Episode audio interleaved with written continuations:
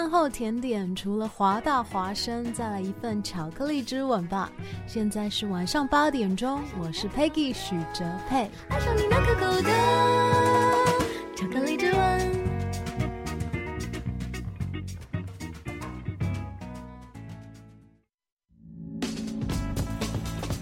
服务校园生活，引领多元时尚。引领多元时尚。这里是华盛顿大学，华大华生。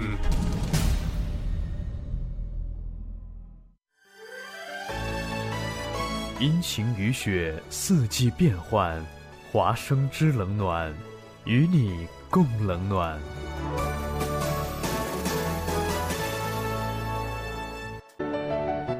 好，欢迎收听《华生之冷暖》，我是七安。这一周已经进入了非常紧张繁忙的 midterm 阶段了，小伙伴们在狂轰乱炸之下都还好吗？不管怎么样，就像西雅图的天气一样，熬过去就是晴天，那一抹阳光想必是极好的。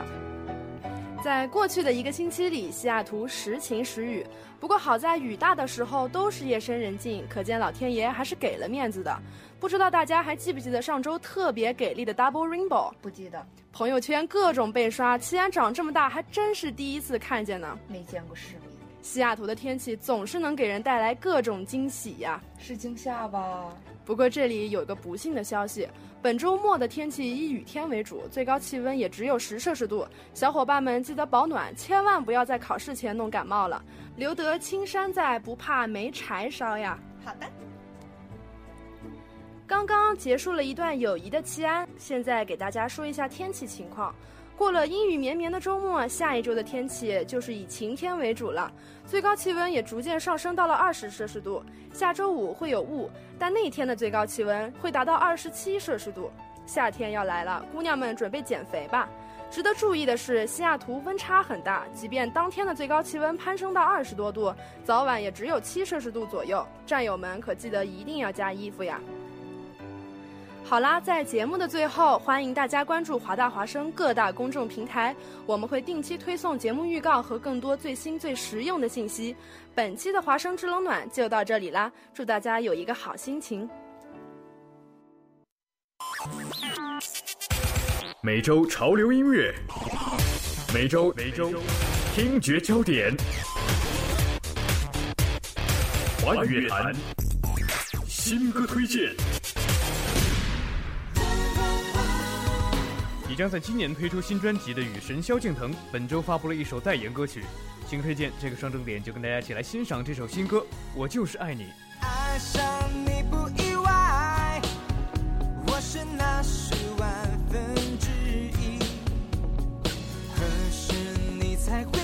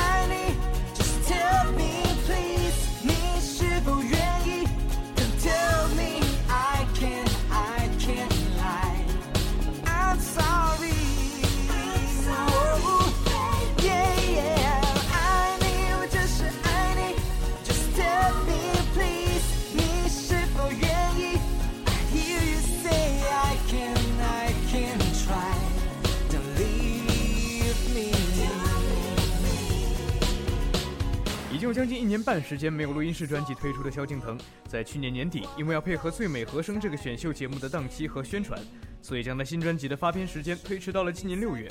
而本周呢，他为某手机品牌代言而献唱的新单曲已经抢先面世，那这首新歌也会收录在他即将发行的新专辑当中。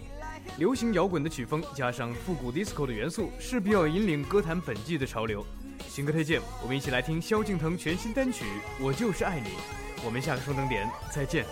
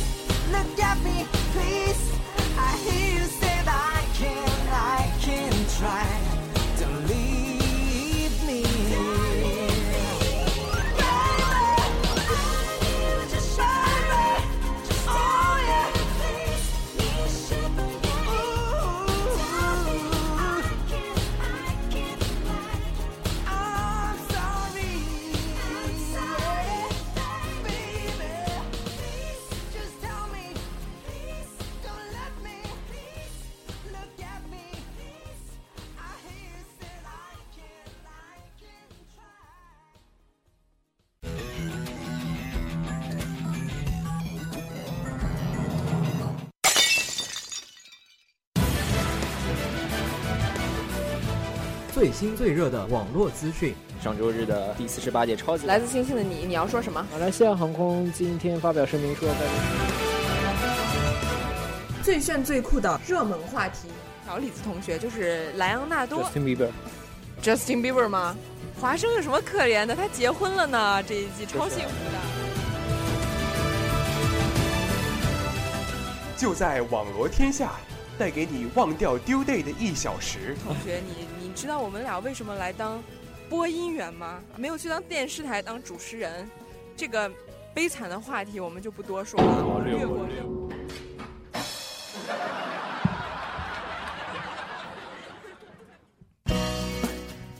大家晚上好，欢迎收听华大华声广播电台网络天下节目，我是小萌。嗯，我是易清。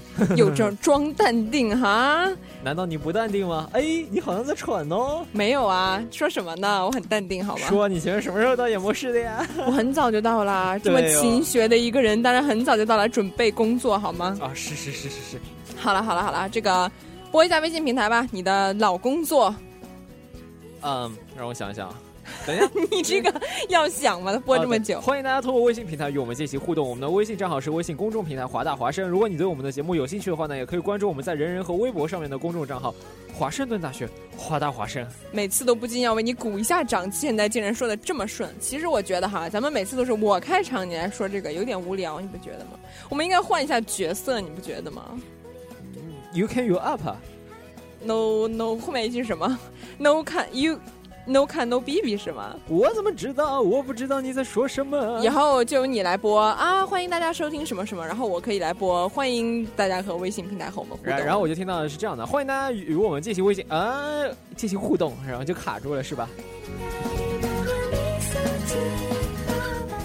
好啦，那我们现在开始今天的话题吧。今天的今天的话题好像都是你选的，对吧？嗯，好像暴露了什么呢？都是我选的，难道不是有什么问题吗？这孩子没有啊，这是你选你的 idea 嘛？这个、啊、今天的话题都跟尖儿有关，跟什么有关？尖儿？什么叫尖儿啊？你等会儿说了就知道了。这都知道，最近有一部什么片子很火，对吧？叫什么《尖上的中国》？舌尖上的中国？不，我们今天说的不是舌尖上的中国。那你要说什么？脚尖上的中国？为什么？大家好雷人呐！这个什么叫脚尖上的中国？哎，这是关于这个广场舞大妈的一个。呃哦，也就是说，我最近也其实看微博嘛，就是那群穿着桃红色衣服的广场大妈在卢浮宫前面跳广场舞嘛，是这个故事吗？是的，这个，那他们干嘛了？他们真的就只是在卢浮宫前面跳舞吗？他们就是。对啊，在卢浮宫前面跳舞，但是还穿着统一的服装，似乎是不是？呃，这这是必须的。但是我我就因为广场舞之前都引起了很大的关注嘛，这有人说广场舞扰民，有人说广场舞健身，有人说广场舞这个呃怎么了？你怎么了？我没怎么呀，你继续说。你咋你咋拖着这话筒就躲到一边去了？我我我离我距离产生美，不敢和你靠太近。好了，我其实想说的是，呃，这个关于广场舞之前引起的争议，又想到了最近这个广场舞。现在又已经走出国门了呢，我们现在就今天就来聊一聊广场舞的话题。哎，其实这个广场舞在国内一直都有啊，为什么近几年这个话题才突然的这个兴起来的感觉？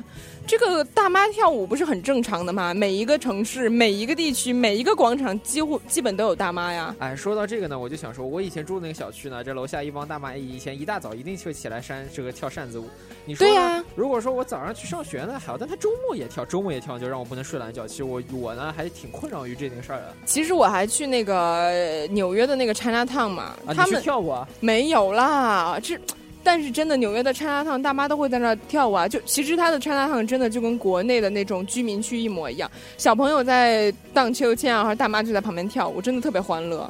我就觉得很正常啊，这件事干嘛搞得这么声势浩大？广场舞突然变得很流行一样。其实广场舞一直都挺流行，只不过最近呢，就大家开始对它有意见了，所以它就因为它扰民嘛。对，有人觉得扰民。我记得我前面看到，呃，我之前看到过一条新闻是，呃，有一个居民小区因为嫌广场舞太吵了，他们居然。这个购置了二十多万的高高音喇叭来来这个对着这个大妈们吼，最后终于把他们给吼退了。吼走了嘛？以后都再也不来跳了吗？嗯、呃，基本上是过两天还要复出的节奏是吗？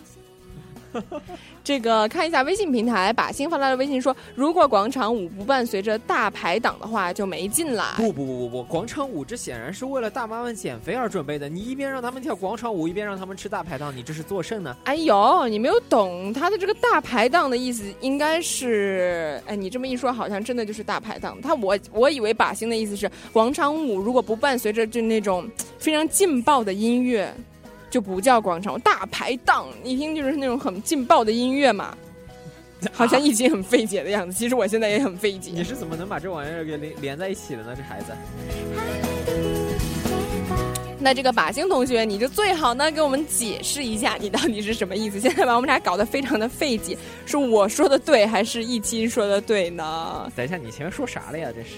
就是劲爆的音乐啊！你说是吃的大排档，好不好？好了好了，我们还是回到那个卢浮宫跟前的这个这群大妈身上哈。这个照片是被一个好像是被留学的一个网友拍下来的，就是一群穿着桃红色衣服的这个大妈，中国大妈在卢浮宫跟前跳着广场舞。现在微博呢，也就是针对于这个话题开展了一个热烈的讨论。就是说，你是支持这种文化，这是也是 sort of 一种中华文化嘛？中国的这个文化走出国门，走到这个巴黎这个浪漫之都，还是觉得很丢人呢？你觉得这个大妈在广场舞跳广场舞，在卢浮宫门前这个高雅的这个很艺术的地方跳广场舞，是一件非常不登大雅之堂的事情呢？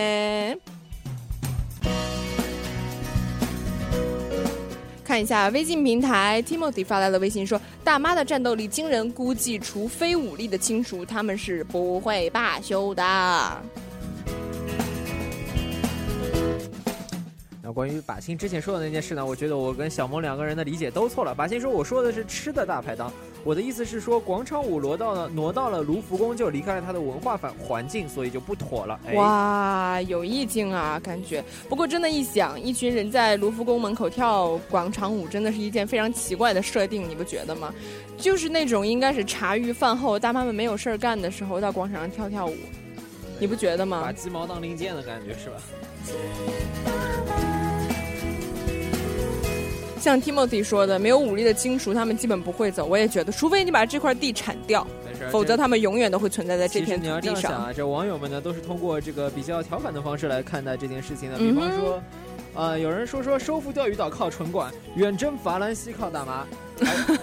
还有人说铁蹄下的欧洲，脚尖上的中国，就是为什么今天一直说话题都跟尖儿有关啊？哎，你说真的，如果是那群法国人看到一群大妈在那跳广场舞，他们是什么样的心情？我觉得是会觉得很新奇呢。我觉得他们很很很感觉到很疑惑吧，这到底是什么？其实，嗯，如果我们真的要在卢浮宫上面做类似于像快闪这样的东西的话，我觉得，呃，中国人民完全有更多的就是那种更加有我们文化内涵的一些东西去上面去闪去。对啊，其实咱们留学生经常不是也会组织一些，比如说突然在学校里面跳广播体操之类的东西嘛。然后那些美国哥们儿就会很费解啊，说这什么东西，像很像武术，但是又不是武术；很像舞蹈，但是又不是舞蹈，一种奇怪的东西。对，我的意思是说，如果我们真的要跳，一定要跳到卢浮宫的话，我们完全有就是，呃，比较就是更加贴、更加就是传统的，或者是更加有文化的东西。去那边跳去。好嘞，看一下微信平台，刘天宇发来了微信说啊，我同意把星在中国跳，感觉非常的合适。嗯，我也很赞。我觉得大妈如果广哪个广场上失去了大妈跳舞的身影，我也会觉得很不习惯的。其实也未必每也不是每一个广场都有大妈跳舞的身影。基本上就是你小区的那些花园里啊，那些小广场上啊。其实是想说个黑话的。然后把星又发来一条微信说，试想如果一群非洲哥们儿在天安门广场跳他们自己的舞，你会觉得俗气？吗？不会，我觉得这群黑哥们儿应该 跳不到一半就会被条子压走，你不觉得吗？呃，我觉得其实把心提出一个问题，就是什么地方呃，什么东西存在于什么地方，就是这个这个事情跟他的他的这个环境的一个关系啊。对对对对对，看你就是一种协不协调的关系吧。如果你我刚才他一读这条微信，我就自行脑补了一下，我就想一下，如果真的是一群非洲哥们儿在那跳他们的舞花。我会觉得蛮酷的。就像你你说，如果非洲哥们儿在那边跳广场舞，他如果那天是什么中非什么文化周什么的，可能他还是一个比较稳妥的方式。但他如果随便就就跑到那边背着个高音喇叭开始在那边跳，肯定很怪怪的哈肯定会有人觉得很诧异啊。然后看一下微信平台，Jake 发来微信说：“我室友尿床了。”这个和我们今天的话题有什么关系呢？不过我其实我认识这个同学，我也知道他的室友是谁。如果这个尿床的同学你不想让我把你的姓名暴露，最好说一点我们的好话哦。把心接着那个小萌之前说的那个话说，他说所以说不，所以说不定法国人也觉得大妈很酷啊。哎，对的，其实我有时候也觉得，我当我读到这条消息的时候，我并没有觉得很丢人。其实我看了一下，就是这个话题的 debate，就是你是觉得丢人呢，还是觉得很支持？这是一个 diversity 的事情。结果是觉得丢人的大概占了七百多个，但是觉得非常新奇，有一种文化走出国门的感觉的人。他们占到了三千多个，所以我觉得大家还都是比较支持这个，没有觉得很不稳妥这件事情。存在即有理嘛，大家，大家这个这个学生时代吐槽了广播操那么多年，但是想想那个时候那个很火的一个时代在召唤的这个快闪就是时代在召唤，我还记得怎么跳呢？说实话，巨快的一套广播体操有没有？噔噔噔噔噔噔噔噔噔噔噔。决定了，就用这个做我们下学下下一期的配音，好不好？把这个时代在召唤的背景音乐一定要找出来。对，我其实想说的是，可能有一些东西在大家第一时间会觉得不妥，但是当它真的慢慢就是成为习惯，成为一个文化符号的时候，大家会慢慢接受它，并从中发掘出很多就是有价值的东西。对呀，然后我真的记得纽约，在纽约，你想就是一个美国的城市，但是你到了 China Town 那里。真的就像是中国一样了，这就是一种文化占领的感觉。那一片就像是一个中国，一个小小的小区里面，大妈在干大妈的，青少年在羽毛球，小朋友在荡秋千，真的感觉特别好。纽约已经变成了中国的一个小区，离离我们统一大美帝又近了一步，是吗？啊，我们来看一下，这把心又说了，但是这个事情最主要的 point 是广场舞扰民。其实我们的很多文化都是陋习，西方文化却。去西方文化却很少，除非美国人涂它。好啦，我们看一下把心发来了一条语音，要不要听一下？我们来看一下把心发来一条语音，这个随便编造一个哈。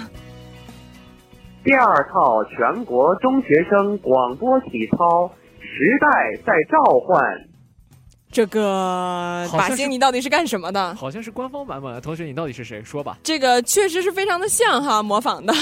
看一下，刘天宇发来了微信，是我真的原来爬千佛山，默默的在大妈后面跟着跳过广场舞，真的没大家说的那么夸张啦，还是蛮支持在中国的。而且当我们没到那个年龄，用年轻人的思维直接来批判大妈们，不妥哎。你要这样想，当你到了那个年龄的时候，你估计也不会跳广场舞，说不定你在那边跳时代在召唤。哎，你不觉得真的还蛮酷的？你知道我当时去迪士尼的时候，你跳广场舞啊？不不不，它那个 Animal Kingdom，它里面有一部分就是讲非洲文化的，就是讲非洲的 animal。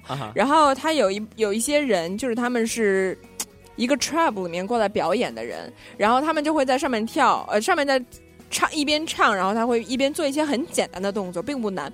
底下就会有很多人跟着跳，然后我也会混进去跳，就很有广场舞的感觉，你知道吗？特别爽。我现在想起来，觉得还是很好玩的回忆。嗯，其实聊回到前面那个把心提到的说，这个广场舞最主要的问题，确实就是，嗯，广场舞大家都不否认，它其实是一个还不错的方式。你想，这个年纪也一把了，这个在那边交交朋友、聊聊天，还能锻炼锻炼身体，它其实是一个很不错的这样的一个休闲娱乐的方式。而它唯一的问题就是，它会扰民。所以其实我觉得我们要想的一个问题，不是说去就。因为新闻上面经常会看到什么泼水、泼粪、泼油漆，呃，什么高音喇叭要去阻止广场舞。那其实我们要想的是，怎样去引导这些大妈们在就是不扰民的情况下，能够发挥他们的这个聪明才智，对吧？对，哎，这个问题为什么在近一年才被突然提出来？之前也是这样啊，为什么会没有被提出来过？看一下微信平台，把心又发来了微信说啊，正在脑补刚才的刘天宇跳广场舞的情景。你知道看到这句我在想什么吗？想什么？我在脑补马把心在跳时代在召唤的感觉呢。不不不，你就想把心自己一边还要念着那个节奏，一二三，然后一边自己还要跳着那个广呃跳着那个时代在召唤，这个场景才是真正的喜感，好吗？其实我认识这个刘天宇啦，他身材非常的好哦，就是跳广场舞的功劳吧，我估计。新一代广场舞代言人嘛，这是这个。好了好了，聊回到这个卢浮宫的这个事情上来哈，这个大妈们在卢浮宫跟前跳广场舞，你觉得是什么样的一个状态呢？你是支持呢，还是反对呢？原来你不是问我，我那好吧，我问问你啊，你支持还是反对？呃，如果他们不扰了我的话，我还挺支持。这个我也蛮支持的，还蛮酷的。不过我在一想，过上十年，我们的父母也应该到了跳广场舞的年纪了吧？哎，这个说到这个，这把心又来了，把心又来，来又又来了一条语音吗？哎，对，大家赶快听一下。这个我发现我们的语音留言基本都是把心同学发过来的，所以说大家多多的发来啊，拼过他。一二三四五六七八，我真的很想问一个问题：把星，你就是这样刚刚尿床的吗？这个好像似乎对暴露了什么？暴露了什么？其实那位他好像没有说这个谁谁尿床了，你怎么能这样呢？他是有尿床了吗？你说对不对？这个是间接性暴露哈，我没有说任何，我没有说任何那个，我没有暴露什么哈。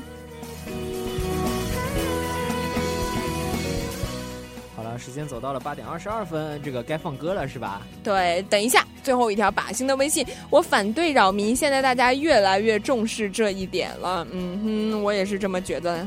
你要放什么歌？我们要来扰民了，我们要放广场舞的歌曲啦。不好意思，这个靶心，刚才你给我们说了一段广播体操，我们现在就给你放一个扰民的音乐吧。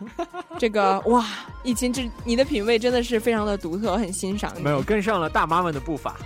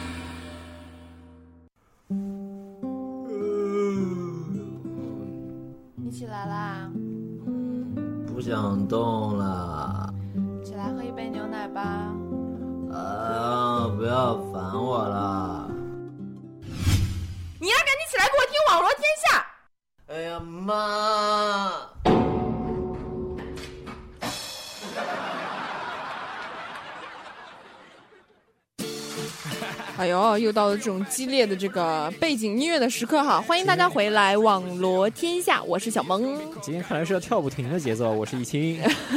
看一下干啥？播报微信平台啊？干嘛停掉？哦，欢迎大家收听直播中的网络天下。这个我们的微信平台是，那、你不是你要报吗？来啊！我看你停住了，呃我来，我来吧。别别别，很久没有报了，有点紧张。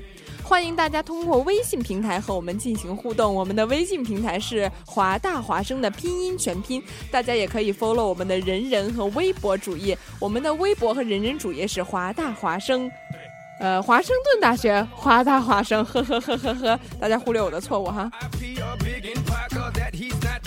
你咋又直播事故了呢？这个不是直播事故，这叫及时纠正嘛，对不对前？面说过，说到这个，我们今天的话题都跟尖儿有关。对的。那这个现在正版的尖儿来了，等一下，看一下微信平台，把新发来了一条微信说，凤凰传奇就是这么莫名其妙的火了，他们自己都想不到吧？然后含笑发来一条微信，哇，这个同学，这个忠实的听众，你已经很久没来发微信了哈。暴露了什么？这个 忠实听众很久不发。含笑同学发了一条微信说，这首歌听了好有干劲啊，又又留下来。其实好像这个男的没有什么歌词，主要就是说这一句又又留下来，对吗？他前面其实说的最关键，他说是做饭都有干劲。哎，说到吃呢，这《舌尖上的中国》呢，这第二季上了，对的，你有没有看？我看了一点点啊，我也看了，我看了一部分哎，，好像有你们家的菜哦。第一集好像就讲的陕西的菜，陕西的面食，我们那儿面食比较出名嘛。来说两句，就是我们那儿的面食呢，有很多，有有好几百种。其实最出名的就是大家比较熟知的，就是 biang biang 面、油泼面、岐山臊子面，呃，各种面你都吃过没有？那个一个都没有吃过吧话说那？表表面的表字，这真的是相当的复杂呀。哎，其实写这个字是有口诀的，我们小时候都会背。然后来一个，我想想啊，一点飞上天，黄河两道弯。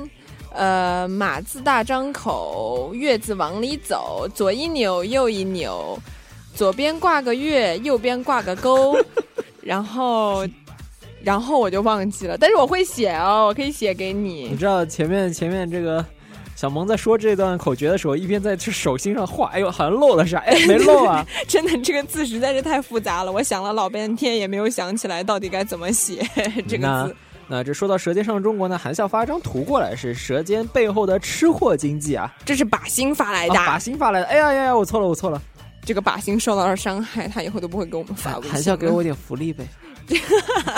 对你这么久没有发，还让我们误播了一条，就是啊，你我？看到你太激动了，对吧？哎，把心又瞬间把这个轻松愉快的话题变得非常的学术啊！呃，这个是关于经济的吗？我我经济学的真的好差，你你你来看看他讲了什么东西。这个等一下，我得把话筒推过去一点，这个屏幕有点远啊。哇，这个好像就是关于舌尖上的中国的哈，这张图。他其实给我说到的呢，是关于《舌尖上的中国》它带来的这样的一个影响力啊。嗯他说，西藏野生蜂蜜已经买不到，贵州雪山鱼酱什么一千，你那个字太小了，看不见，你知道吗就？近视的易亲已经快把头贴到那个电脑屏幕上去看这张图片了是。一千盘吗，全部发完。然后四川的腊肉一周卖出一万份，然后臭豆腐两天就卖出四百五十一份呢。哎，真是的，这个《舌尖上的中国》确实不仅是拍吃的哈。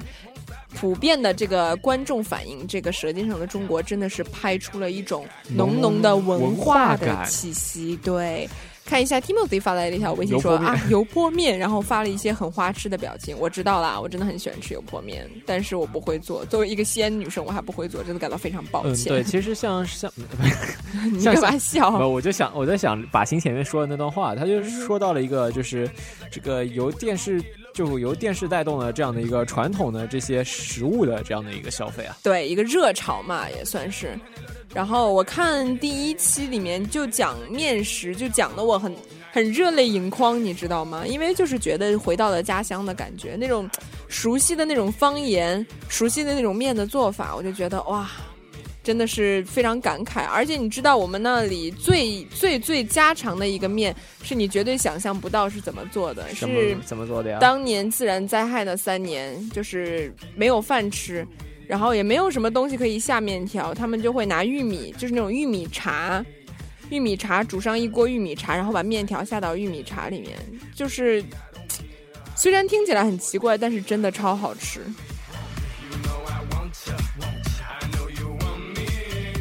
其实呢，在这个这个说到这些传统的，可能已经很基本的那样的一些做法，对你就会想到说，其实很多，嗯，很多就想到了现在食品安全的这样的一个问题，就是，呃，随着现在社会的发展，这个很多东西都变成了快餐啊。对啊。但是你可能很多以前小时候，其实它并不难做的这样一些东西，你很难再见着，可能是因为原材料的关系，可能是因为工艺的关系，也有可能是因为这个食材的变化。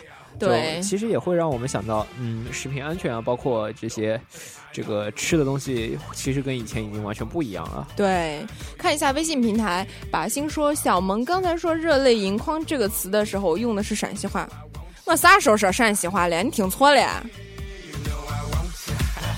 这才是陕西话，知道吧？不知道，这个哎，学的还挺像嘛，孺子可教啊。看一下这个达人，我是达人，我不呵呵，我要哈哈发来了一个微信说：陕西方便面如何？嗯，我觉得全国的方便面应该都是小浣熊牌的吧，大家吃的应该都是一样的方便面。我可怀念小浣熊了呢，五毛钱一包，然 后好久没吃了呢，然后里面还送一张卡，是吗？这个。其实说到这个，对于出国党来说啊，这就像我很怀念小浣熊，你很怀念你家乡的那些吃的。对于出国党来说呢，看着《舌尖上的中国》又多了一层含义。你知道。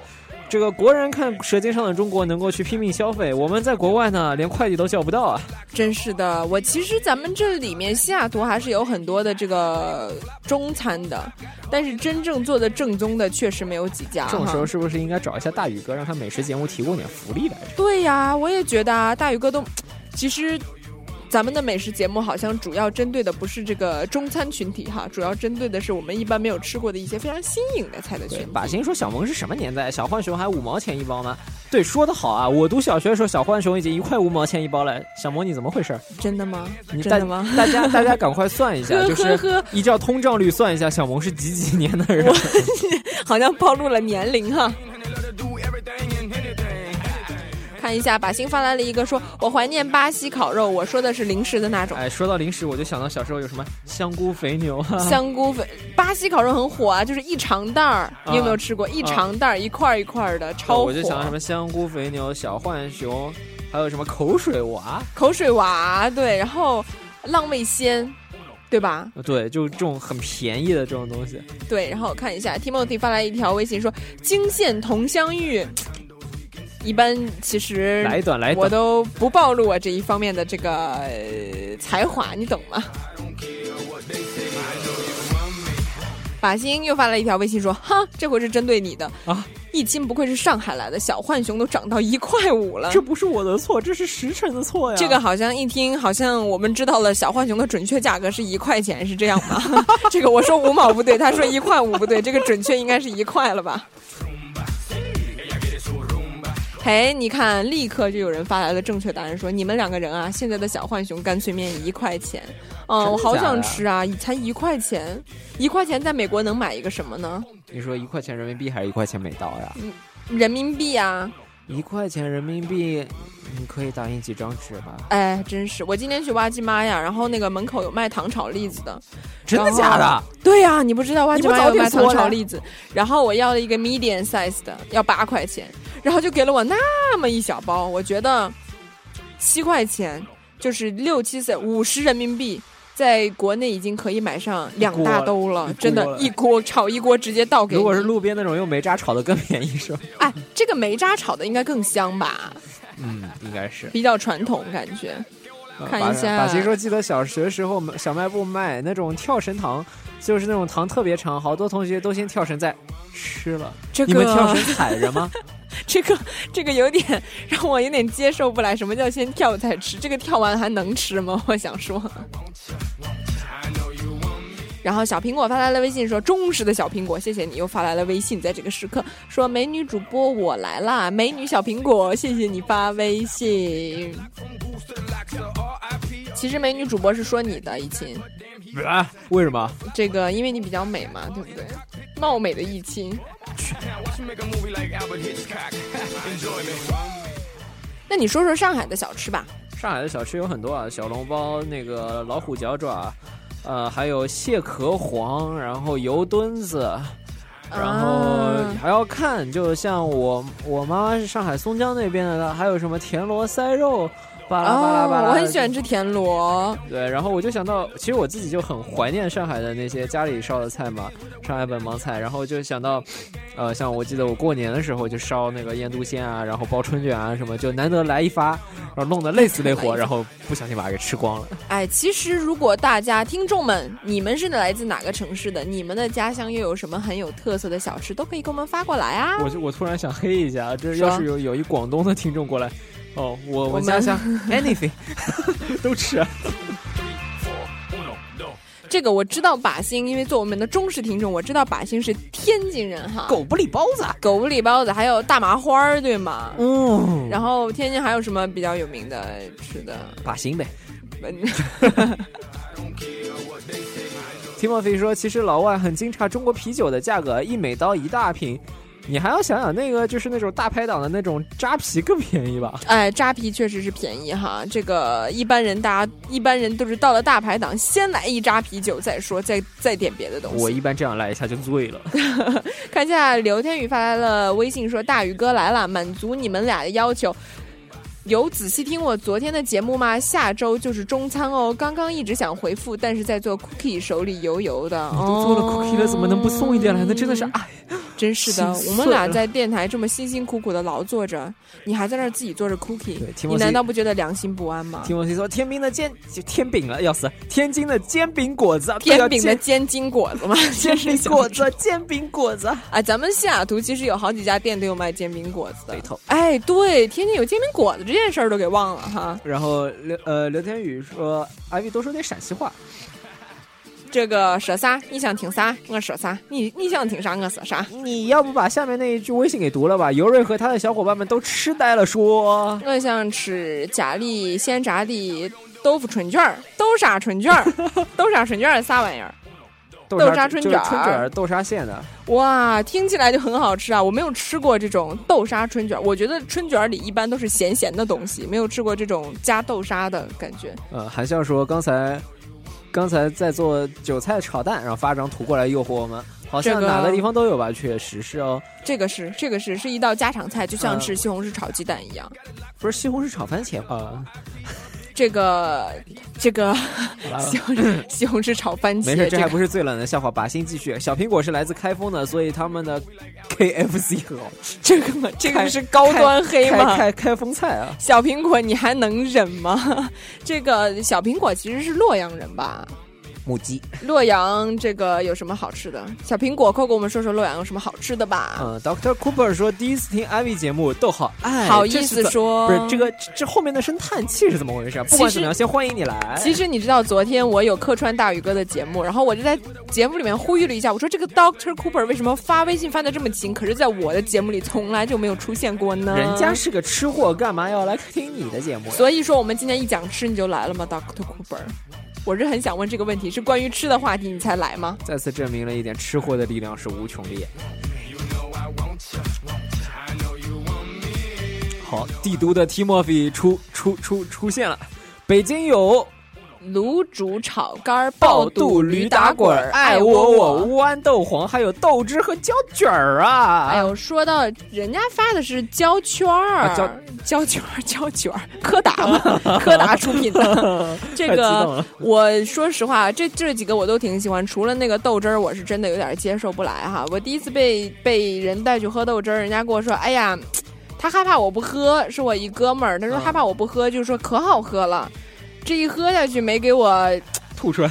不，也不是你，你说你这好不容易买了一碗，我不能喝一口浪费了吧？我就强忍着全喝下去了。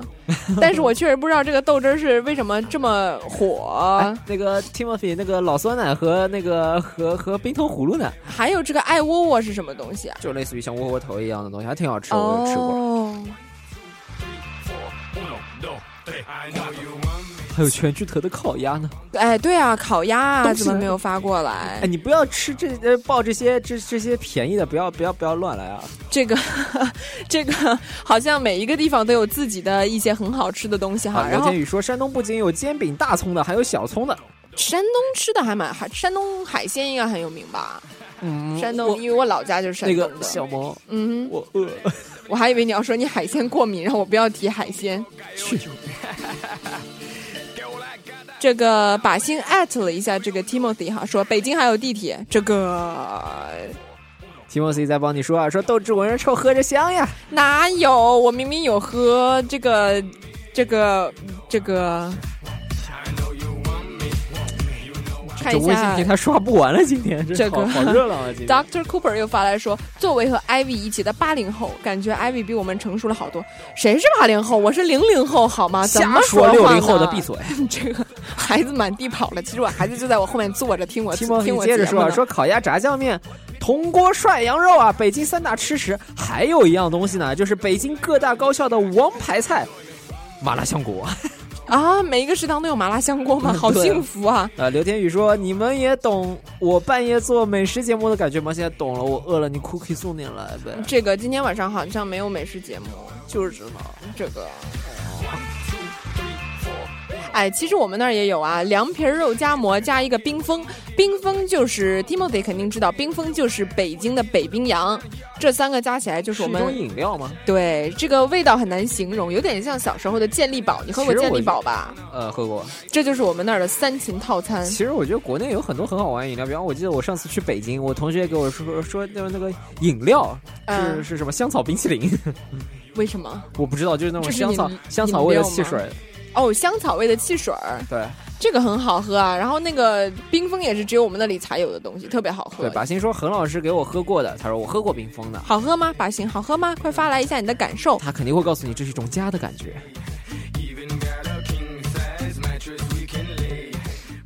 继续看微信平台，刘天宇发来微信说：“下次找艾比吃吃吃，陕西话走起，没问题。到了西安，我一般跟不认识的，就是街上的大叔大妈讲的都是陕西话，你们可以尽情的听。呃，提莫菲说北冰洋现在卖的比可乐贵，高档货，我就想到什么黑松沙士这种东西也卖黑松沙士，好听起来好高档，听起来就很高大上，好吗？是是上海的吗？呃，好像是台湾那边的吧？哦，这个也不懂黑松是什么意思，也不懂沙士是什么意思，听起来很高大，你不觉得吗？我不晓得呀，弄了搞三辈子了。完了，我和我的搭档之间有语言交流的障碍。不把心说非常好喝，跟橙汁似的。不过没气了，室友存了一年才舍得给我喝。哎，这这喝你喝的是你室友喝浓浓的老古乡董愁啊！喝的老古董吗？这是。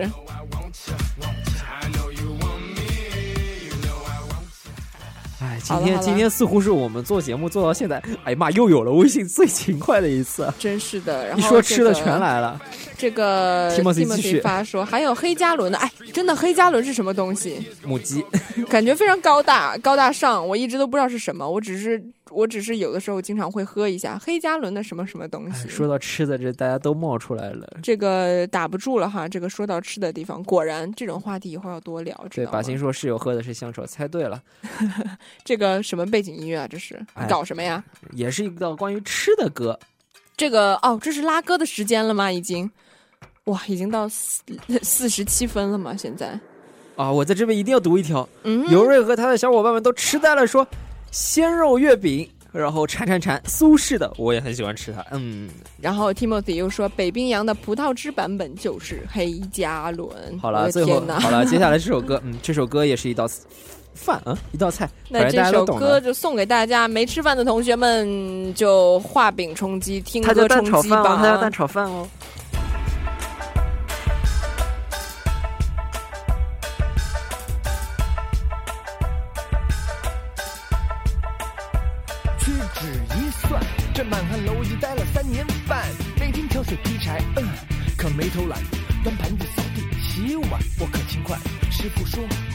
我是块料，全是我中国菜的精髓所在。日苦练，夜苦练，基本功不曾间断，到现在我的刀法精湛，三两肉飞快，我已铺满一大盘。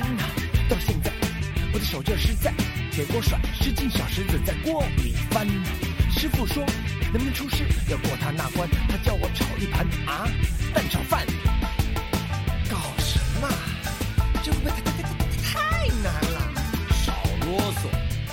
叫你做你就做呗。嘿，蛋炒饭最简单也最困难，饭要粒粒分开，还要沾着蛋。嘿，蛋炒饭最简单也最困难，铁锅翻不够快，保证砸了招牌。嘿，蛋炒饭最简单也最困难，这题目太刁钻，空手一定最泛泛。嘿，蛋炒饭最简单也最困难，中五千年，我的艺术就在这一盘。满汉楼里高手云集，放眼中国，享誉盛名。专指我辈，精益求精，若非庖丁，无人可比。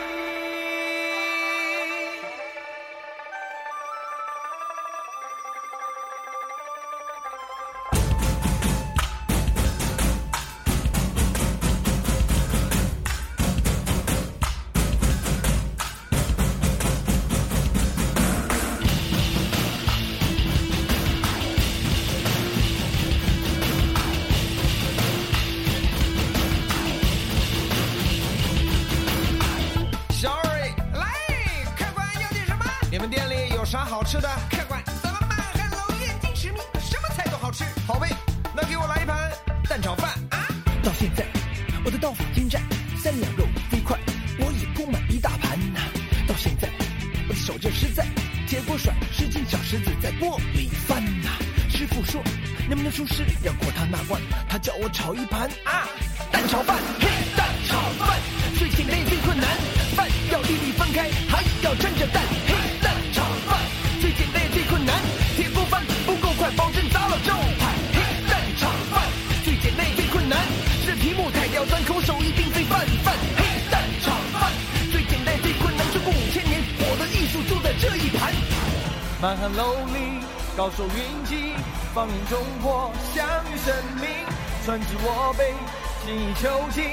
若非庖丁，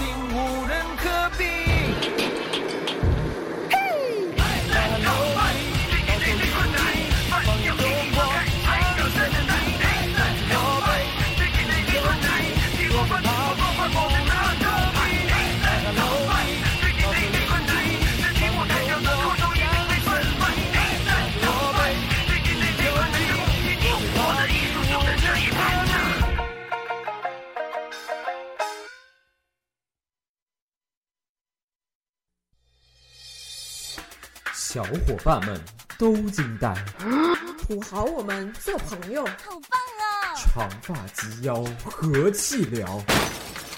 你这么你家里人知道吗？网罗天下，高端大气上档次，低调奢华有内涵，狂拽酷炫。你那个狂拽酷炫屌炸天怎么没有说完就就就没有了？我每次都很期待那三个字。因为某些字要 beep 掉。你你快说一个让我听听。让我狂拽酷炫屌炸天！我后悔了，我为什么要让你说这句话？我是自找苦吃。好了，把心说，呃，把心没有说，他他他发了张图过来，对的，把心发来了一条一个图片，就是有一罐冰封，然后还在一边收听着华大华声网络天下节目啊，好温馨的场面，有没有？来给我来一口。你今天是怎么了，孟一清？饿了。这个，我我是我刚才拿把话筒远离你是对的选择，我觉得这个有点害怕。好了，既然都开始说到喝的了呢，我们就要开始说说一个嗯由喝什么引发的什么，对吧？呃，你说别人卖卖关子啊？对啊，就是之就近日呢，这个澳航呃澳大利亚维珍澳大利亚对对维珍澳大利亚的一架客机呢遭遇了劫机乌龙。为什么？